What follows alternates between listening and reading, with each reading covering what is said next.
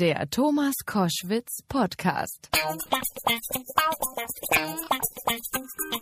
Normalerweise finden solche Gespräche wie diese ja im Studio statt. Heute sind wir eingeladen. Und zwar nicht irgendwo hin, sondern ins Kanzleramt in einen Raum, der als der kleine Lage bezeichnet wird. Konrad Adenauer schaut uns beim Gespräch zu und ich habe äh, keine geringere als die Bundeskanzlerin vor mir sitzen, Angela Merkel.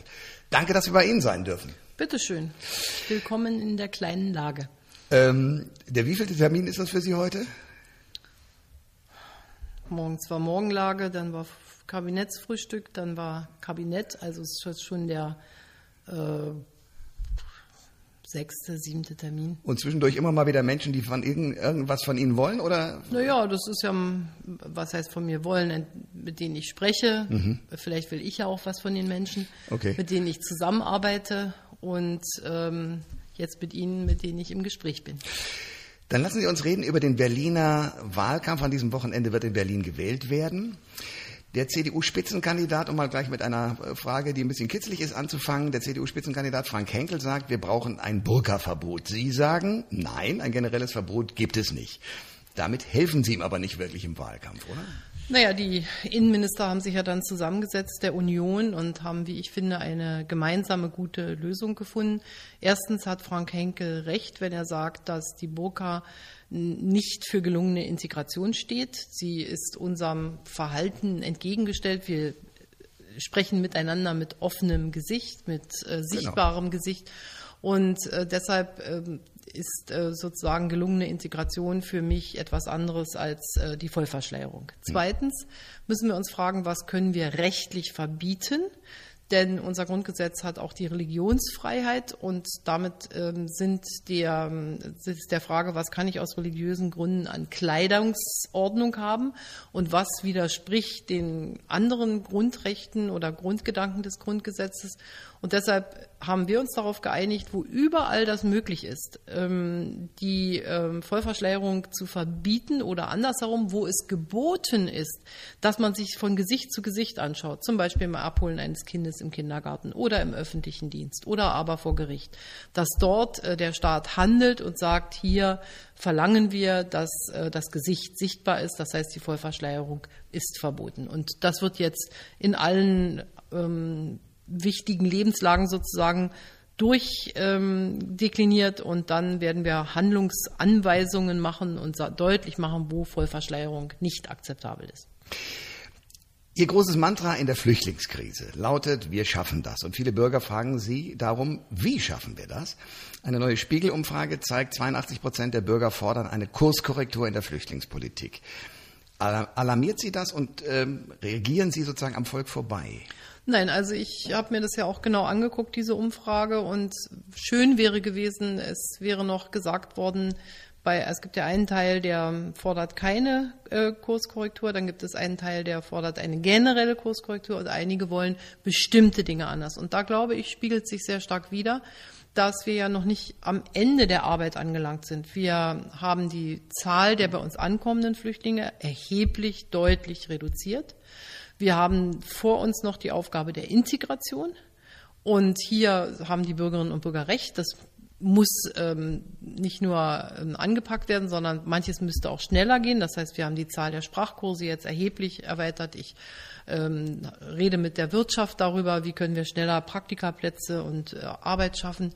Und zum Zweiten ähm, wissen viele Menschen, dass es auch ähm, Flüchtlinge gibt, die keine dauerhafte Aufenthaltserlaubnis oder keine Aufenthaltserlaubnis bei uns bekommen haben. Und dort erwarten sie, dass diese Menschen auch wieder zurückgehen in ihre Heimat. Und auch hier müssen wir noch besser werden. Das heißt, ich selber würde auch sagen, dass noch nicht ähm, die Dinge alle ideal sind, sondern dass wir noch Arbeit vor uns haben. Und die beiden Felder, in denen ich das vor allen Dingen sehe, äh, habe ich damit benannt. Und es gibt auch noch Unterbringungsprobleme, das weiß man ja auch. Wenn Sie sich das anschauen, das ist ja jetzt rund ein Jahr her. Ähm, würden Sie heute noch genauso entscheiden? Ja.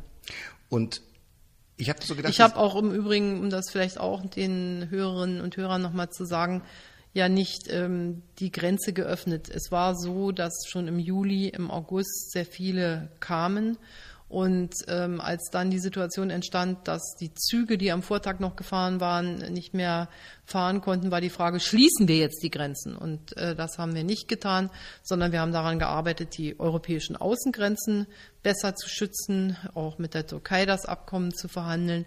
Aber die Grundentscheidung äh, würde ich wieder so treffen. Ich habe damals so gedacht, oder dann auch durch verschiedene Artikel, dass Sie ja in einer Zwickmühle waren und sind, die gar nicht aufzulösen ist. Nämlich, hätten Sie radikal die Grenzen geschlossen, hätte man das böse Gesicht der Deutschen in der Welt gezeigt. Jetzt haben Sie die Grenzen aufgemacht und jetzt kommen die Damen und Herren hinter den Hecken hervor und werfen Ihnen vor, Sie hätten die Terroristen reingelassen. Also es war eigentlich ja gar kein Ausweg. Ja, es gibt immer wieder in der Politik Situationen, das ist ja nicht die erste, wo Sie zwischen scheinbar unvereinbaren äh, Fragen ähm, eine Entscheidung treffen müssen. Deshalb sind ja politische Entscheidungen auch selten 100 zu 0, sondern es gibt äh, für manche Optionen ja immer auch verschiedene Beweggründe, sondern es sind oft Entscheidungen, die auch abgewogen werden müssen. Hier geht es darum, dass nicht äh, das böse Gesicht der Deutschen, ich würde erst mal sagen, dass die Mehrzahl der Deutschen ein sehr gutes Im Gesicht. Ausland meine ich, dass ähm, es sozusagen so ja, gewirkt hätte. Aber das, äh, ich, ich bin ja Bundeskanzlerin der Bundesrepublik Deutschland und ich weiß, was auch in unseren Menschen steckt und wie viele ehrenamtliche Helfer es ja damals schon gab. Und auf der anderen Seite äh, war natürlich auch klar, dass äh, wir sehr schnell alles daran setzen müssen, die Sicherheitsüberprüfung, die Registrierung an der Außengrenze hinzubekommen. Und das ist in den Monaten danach dann auch sehr, sehr viel besser geworden. Aber das war am Anfang natürlich nicht ähm, ausreichend. Die Deutschen haben ein großes Bedürfnis nach Klarheit und Eindeutigkeit, weil sie verunsichert sind. So kann ich mir nur erklären, dass viele die AfD wählen. Können Sie diese Verunsicherung verstehen? Es ist ja im vergangenen ähm, Jahr etwas passiert oder etwas hat etwas stattgefunden, was uns sehr hart gezeigt hat, ähm, dass Ereignisse, die wir eigentlich am Fernsehen gesehen haben, den Bürgerkrieg in Syrien, das Wüten des IS im Irak und in Syrien, dass das plötzlich sich ganz eindeutig auch auf uns ausgewirkt hat, indem eben Menschen vor diesen äh, Wirrnissen zu uns geflohen sind. Und ich kann schon verstehen, dass ähm, viele damit nicht gerechnet haben, dass man natürlich auch fragt, was bedeutet das? Und deshalb müssen wir oder haben wir ja das ganze Jahr auch daran gearbeitet, dass wir ähm, die Fluchtursachen besser in den Griff bekommen, dass wir Flüchtlingen vor Ort ähm, ausreichend Geld geben, damit sie sich ernähren können, damit ihre Kinder Schule bekommen. Wir werden mit Afrika in, äh, Migrationspartnerschaften schließen müssen. Die Entwicklungshilfe wird an Bedeutung zunehmen. Also wir haben aus diesen Ereignissen schon sehr viel gelernt gelernt und werden noch mehr lernen müssen. Sie haben im Bundestag die großen Parteien ermahnt, sich in ihrer Sprache zu zügeln. Auch in Berlin ist die politische Stimmung aggressiv. AfD-Wahlkämpfer werden attackiert, Plakate von CDU und SPD wurden zerstört. Der Ton wird also immer schärfer. Was kann man denn dagegen tun? Ich kann ja als ähm, Bundeskanzlerin erstmal nur versuchen, selber Vorbild zu sein, also mich äh, nicht an dieser Eskalation von Sprache zu beteiligen. Und ich habe ähm, alle Kolleginnen und Kollegen im Deutschen Bundestag und die in der Politik Verantwortung tragen, einfach auch dazu aufgerufen, weil ich glaube, dass es sonst nur die, die noch lauter sind, stärkt. Und das möchte ich nicht. Das kann ich gut nachvollziehen. Ähm die CSU, um mal einen äh, anzusprechen, der ja ziemlich viel Krach schlägt zwischendurch, Horst Seehofer, die versuchen aktuell den rechten Rand zuzumachen und äh, hoffen somit die AfD vielleicht abzuschütteln. Sind Sie Horst Seehofer dafür nicht heimlich dankbar oder sind Sie eher sauer? Erstens äh, hat Bayern Unglaubliches geleistet im Zusammenhang mit der Aufnahme von Flüchtlingen und äh, das zeigt auch die Stärke des Freistaates Bayern, dessen Ministerpräsident Horst Seehofer ja ist. Zweitens sind die Gemeinsamkeiten zwischen CDU und CSU sehr überwiegend, gerade was Fragen der inneren Sicherheit anbelangt, was Fragen der Schnelligkeit auch äh, des, der Integration anbelangt oder auch des Rückführens von Flüchtlingen.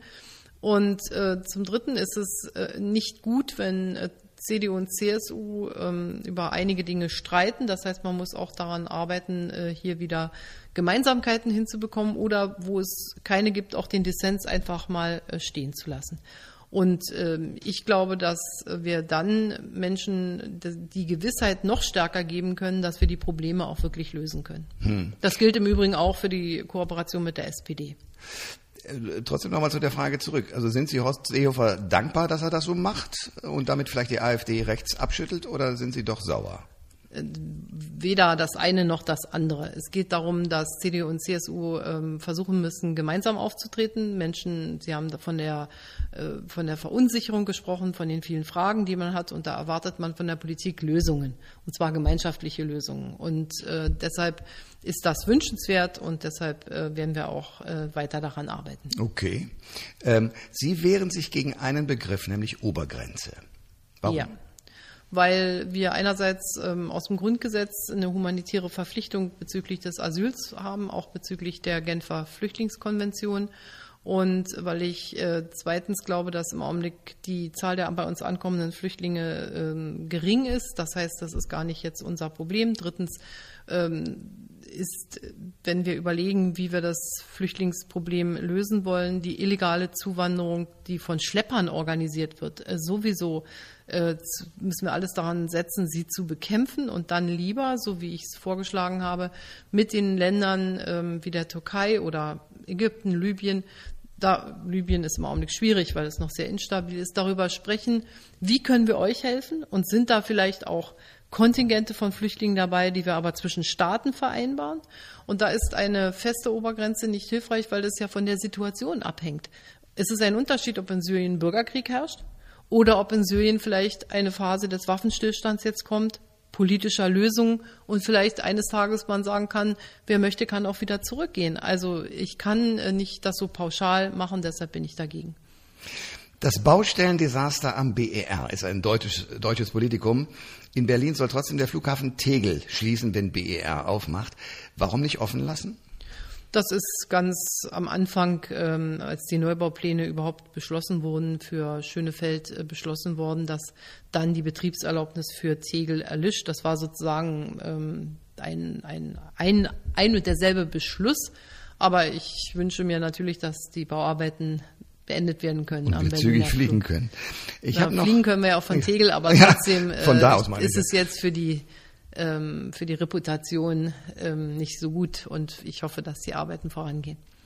Ich habe eine Frage einer Hörerin, die fragt, macht es Ihnen Spaß, Kanzlerin zu sein? Freude.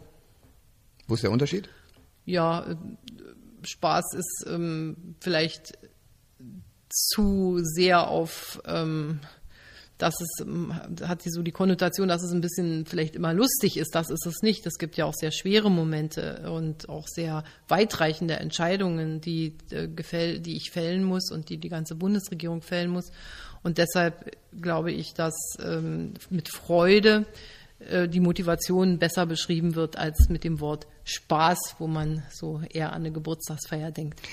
Wenn ich mir anschaue, mit wem Sie es alles zu tun haben, ich nenne ein paar Namen, Erdogan, Putin, auch Obama, frage ich mich eines, zu wem gehen Sie, wenn Sie mal richtig sauer sind? Gibt es irgendeinen Menschen, einen Parteikollegen oder jemanden, wo Sie sagen können, so, ich habe mich über was richtig aufgeregt, ich muss mal Dampf ablassen? Oder kommt das bei Ihnen gar nicht vor?